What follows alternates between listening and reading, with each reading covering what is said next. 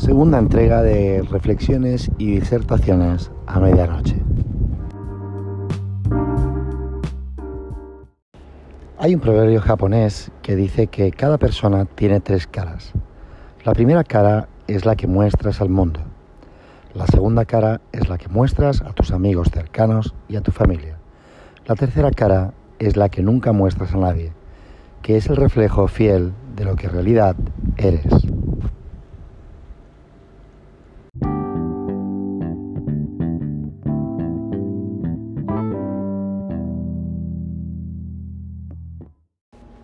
Hoy me he quedado pensando en los agujeros que dejaron los clavos en la cerca de madera.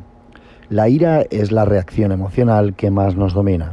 Es mi peor defecto, y aunque trato de domar al dragón, soy consciente de que forma parte de la supervivencia del ser humano, de las funciones básicas de lucha o huida de nuestro cerebro reptiliano.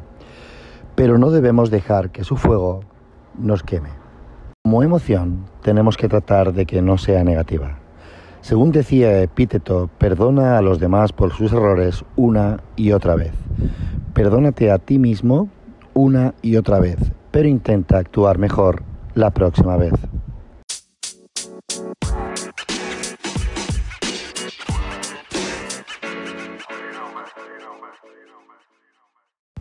La reflexión de hoy va sobre la ira.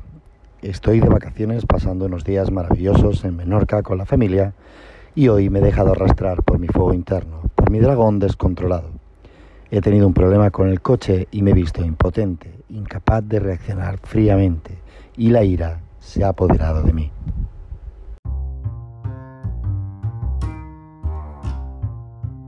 Déjame que te cuente una historia mientras nos tomamos un café. El mío de hoy es mirando al mar turquesa con los pies en la arena fina y blanca. Soy David Franco y te doy la bienvenida a Pabellón de Curiosidades. Escucha con mucha atención la historia que quiero contarte. Cuando haya terminado no voy a despedirme de ti. Quiero que te quedes tres, cuatro minutos en silencio, relajado, solo enfocado en tu respiración. Trata de inspirar y exhalar suavemente. Cinco segundos Inspiramos, 5 segundos, exhalamos. Trata de dejar la mente en blanco y reflexiona sobre lo que voy a contarte. Esta historia es útil en los momentos de frustración y dice así.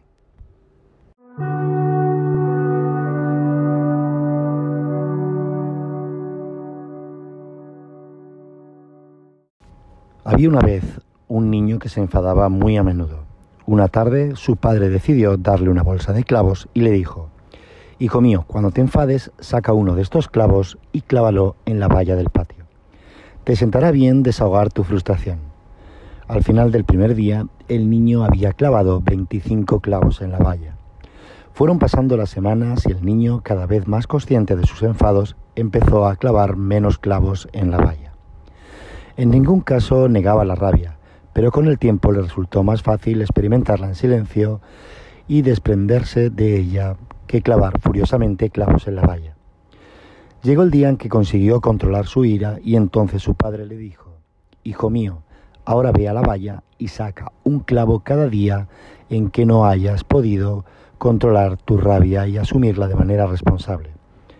Al día siguiente el niño fue a ver a su padre y le dijo que ya no quedaba ningún clavo en la valla. El padre contestó, Estoy orgulloso de ti, hijo mío. Quiero que ahora mires los agujeros que has hecho en la valla. Cuando se dicen las cosas con rabia, irritación o frustración, se puede agujerear a las personas de la misma manera que tú has agujereado la valla. Aunque retires tus palabras y pidas perdón, la herida puede permanecer mucho tiempo abierta. Así que sé amable y compasivo y cuida a las personas de tu vida. La vida es un viaje corto y no hay nada más importante que las relaciones.